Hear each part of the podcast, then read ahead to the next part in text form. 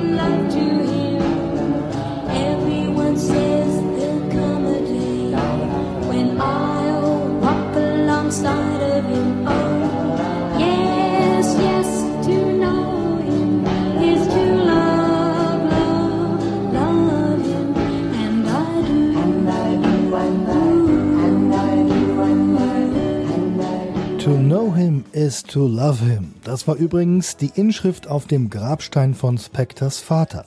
Es gab einige wenige Nachfolgesingles 1959, die es noch knapp in die US-Charts schafften. Das war's dann aber auch mit den Teddybears, nicht aber mit Phil Spector. 1961, also mit 22, gründete er sein eigenes Plattenlabel und damit startete Spector dann mal so richtig durch. Er produzierte Icon Tina Turner, die Crystals und die Ronettes. Was kam dabei heraus? Diverse Welthits, einer nach dem anderen, Hits wie Be My Baby, eben für die Ronettes.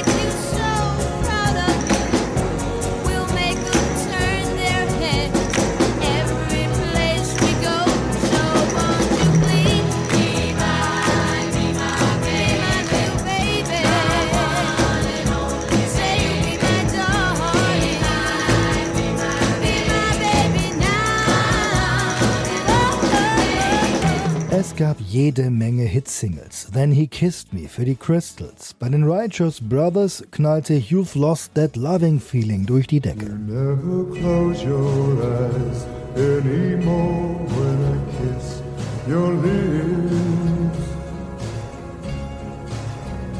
There's no tenderness like before in your fingertips. You're trying hard not to show it. But baby,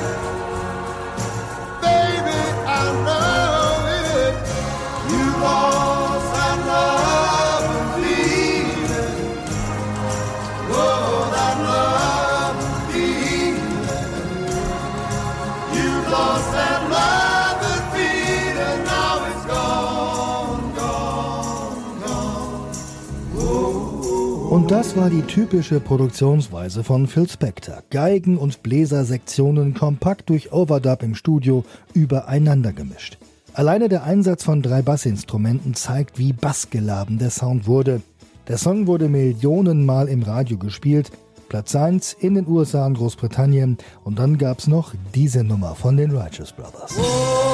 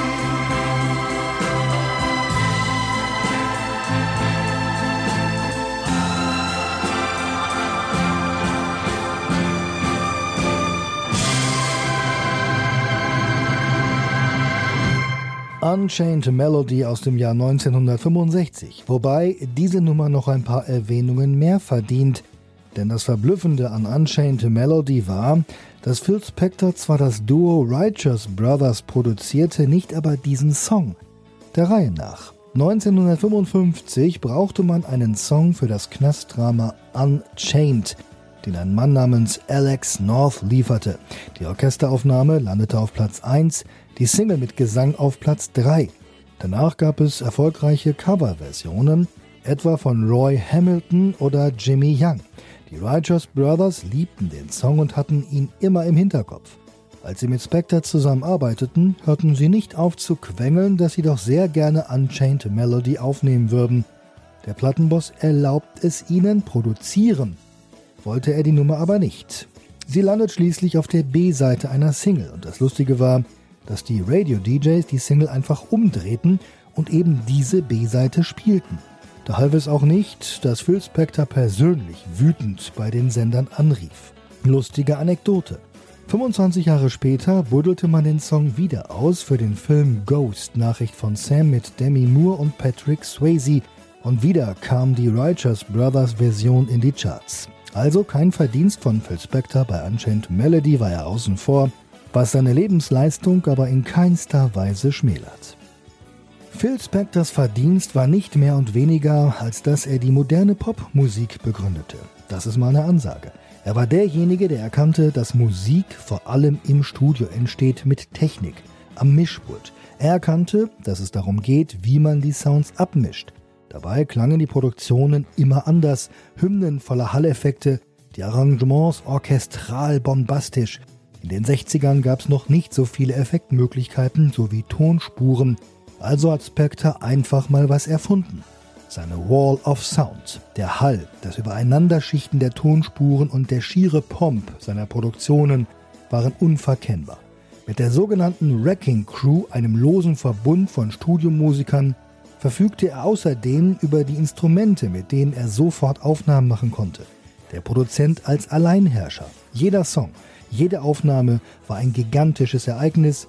Wo anderen ein Schlagzeug genügte, ließ Spectre öfters deren drei antreten. Gitarren, Bässe, Tasteninstrumente, alles wurde mehrfach besetzt und geschichtet, dazu für noch mehr Wirkung mit Hall durchsetzt. Das wurde für alle möglichen Musiker zur Vorlage, zum Beispiel für die Beach Boys Mitte der 60er Jahre oder für Bruce Springsteens Born to Run ein Jahrzehnt später. 1966 folgte eine Nummer, die Phil Spectors berufliche Karriere dann wie aus dem Nichts fast komplett beendete. River Deep Mountain High von Icon Tina Turner, geschrieben von Jeff Barry, seiner früheren Ehefrau Ellie Greenwich und eben Phil Spector.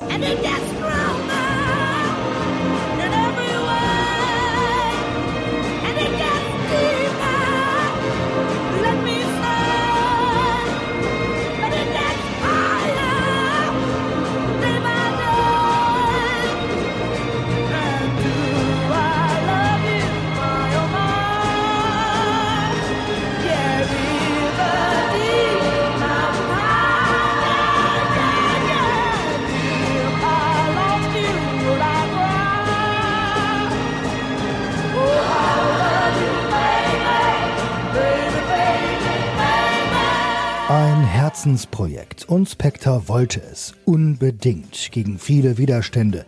Die Verhandlungen mit der Plattenfirma des Paares, dem Warner Label Loma Records, gestalteten sich schwierig und dann war da noch Ehemann Ike Turner, berüchtigt für sein dominantes Verhalten.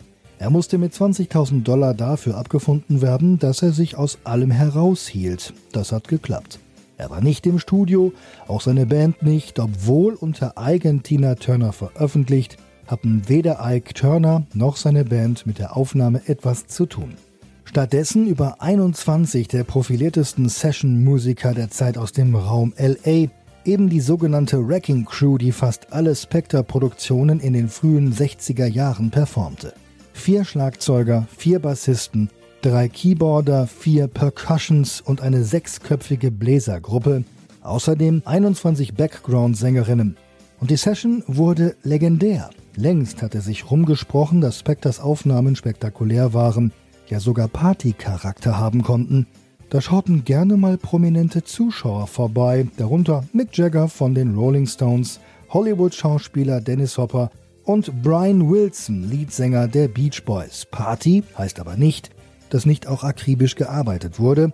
Im Gegenteil, Spectre war besessen von seinem Sound, von den Instrumentaltracks bei River Deep Mountain High stellte er angeblich 16 verschiedene Mixe her und die wurden bei der Aufnahme der Gesangsstimmen ausprobiert, einer nach dem anderen, bis die optimale Variante gefunden war.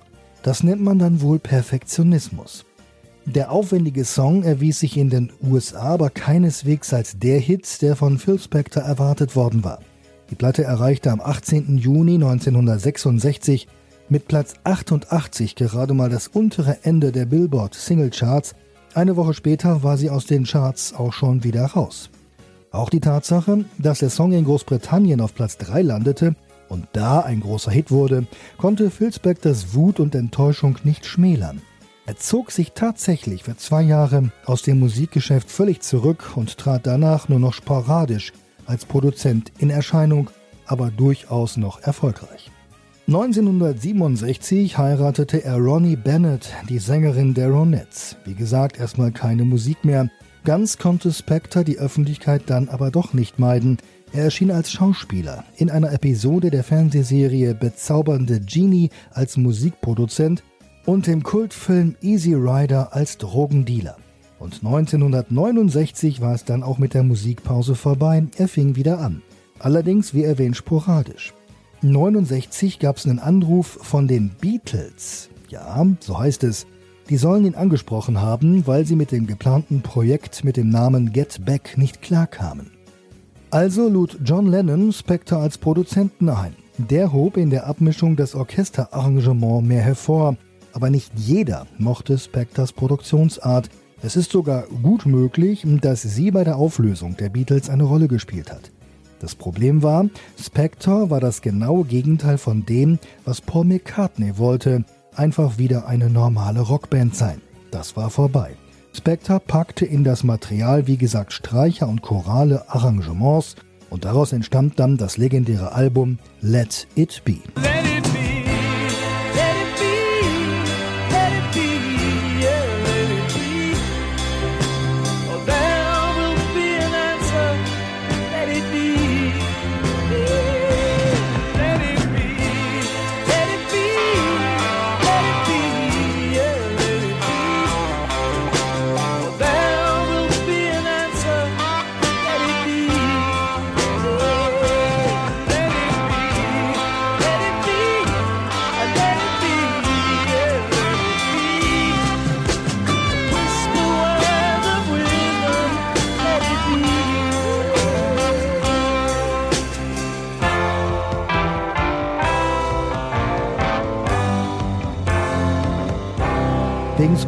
soll es einen regelrechten Riss innerhalb der Beatles gegeben haben, während Lennon und George Harrison seine Arbeit toll fanden und mit ihm sogar ihre ersten Soloalben aufnahmen, soll McCartney regelrecht verärgert gewesen sein.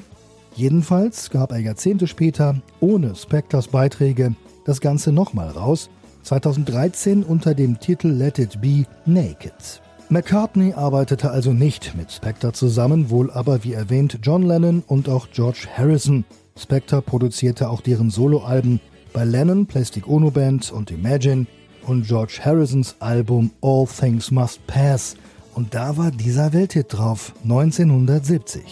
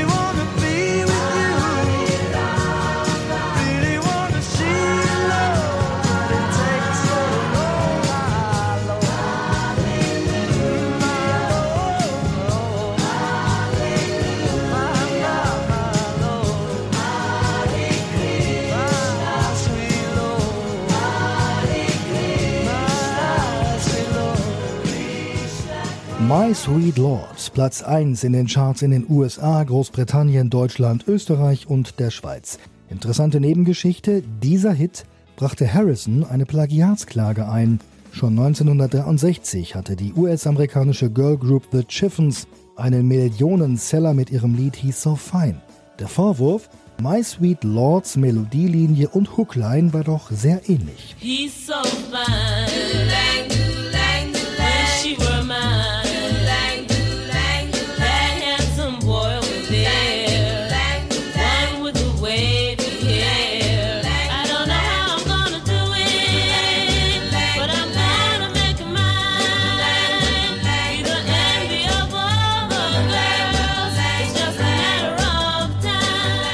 Der Prozess zum Plagiatstreit zog sich über viele Jahre hin. Am Ende gab es einen Vergleich. George Harrison musste rund 1,6 Millionen Dollar zahlen. Phil Spector war davon nicht direkt betroffen, aber er hatte den Song produziert. Bis Mitte der 70er Jahre produzierte er Lennon wie Harrison und auch bei Lennon war er nochmal an einem Welthit beteiligt. Wie entscheidend der Anteil war, ist im Nachhinein schwer nachzuvollziehen. Gerade bei dieser Nummer hier. Hier nämlich war der Alleinherrscher, der Allesbestimmer, eher zurückhaltend. Seine Aufgabe war es, dem Sound ein paar Streicher hinzuzufügen, mehr nicht. Ansonsten ungewohnt schlicht. Und das war durchaus auch Lennons Absicht. Im März 71. Lennon hat die Idee. Stell dir vor, es gebe kein Himmelreich. Es ist ganz einfach. Versuch es. Keine Hölle unter uns. Über uns nur der Himmel, singt John Lennon. Stell dir vor, es gebe keine Gier, keinen Hunger, keinen Krieg. Die Idee hatte John Lennon seiner Ehefrau Yoko Ono zu verdanken. Sie hatte einige Jahre zuvor ein Buch mit dem Titel Grapefruit veröffentlicht, in dem es an verschiedenen Stellen heißt, stell dir dieses oder jenes vor, also imagine. Imagine no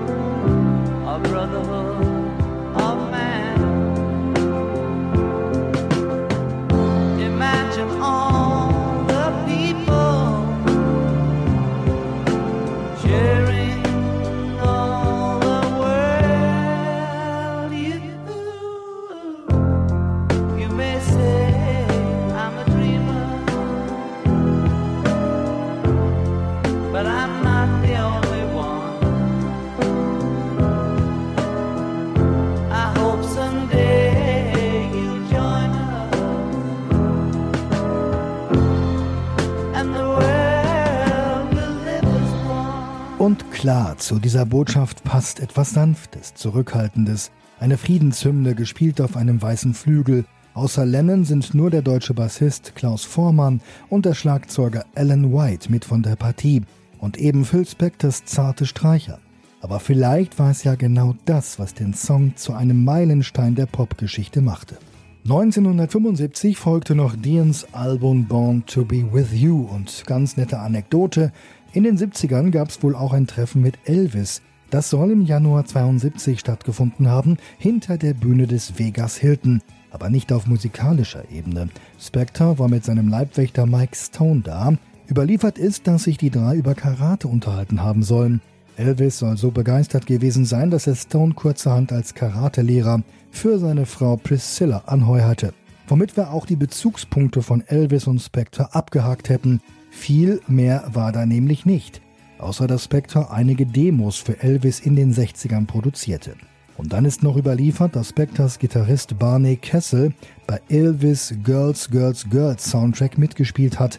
Außerdem beim Acapulco Soundtrack und den Paradise Hawaiian Style Sessions. Eine kurze Nebengeschichte, bevor wir bei Spectre von den 70ern in die 80er kommen. Die waren ja vor allem auch vom Disco-Sound geprägt.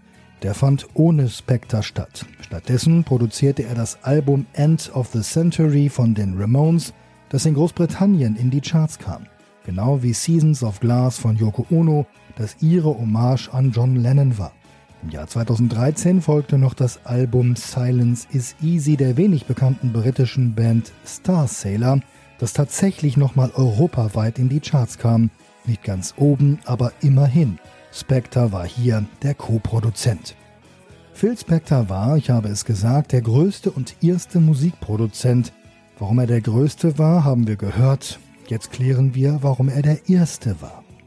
Der Versuch einer Erklärung. Spector wurde als Sohn einer jüdischen Familie der unteren Mittelklasse in der New Yorker Bronx geboren. Keine leichte Gegend, in der man Ellenbogen haben musste, auch als Kind. Der Vater starb früh, danach musste der Junge mit neun Jahren nach Kalifornien umziehen. Neue Heimat, alles fremd. Dazu kam, dass Spector nur 1,65 Meter groß war für einen Mann später sicher nicht einfach. Und so entwickelte sich Spectre zu einer geltungssüchtigen Person, vielleicht sogar dämonisch, Drogenexzesse, ein Waffener, ein Freak, ein Maniac, der Plateauschuhe trug, um größer zu wirken, ja sogar dicke, buschige Perücken. Phil Spector war eine egozentrische Persönlichkeit, die auch entsprechend mit ihren Künstlern umging. Die Ramones soll er gezwungen haben, Horrorfilme zu schauen. Wenn ihm was nicht passte, schoss er im Studio mit einer Pistole rum. Ähnliche Geschichten erzählten auch John Lennon und Leonard Cohen. Spectre habe im Studio auf Lampen geschossen, hieß es. Cohen soll er sogar mal eine Pistole an den Kopf gehalten haben mit den Worten Ich liebe dich. Aber nicht nur das. Spectre wurde schon früh nachgesagt, er sei gegenüber Frauen gewalttätig.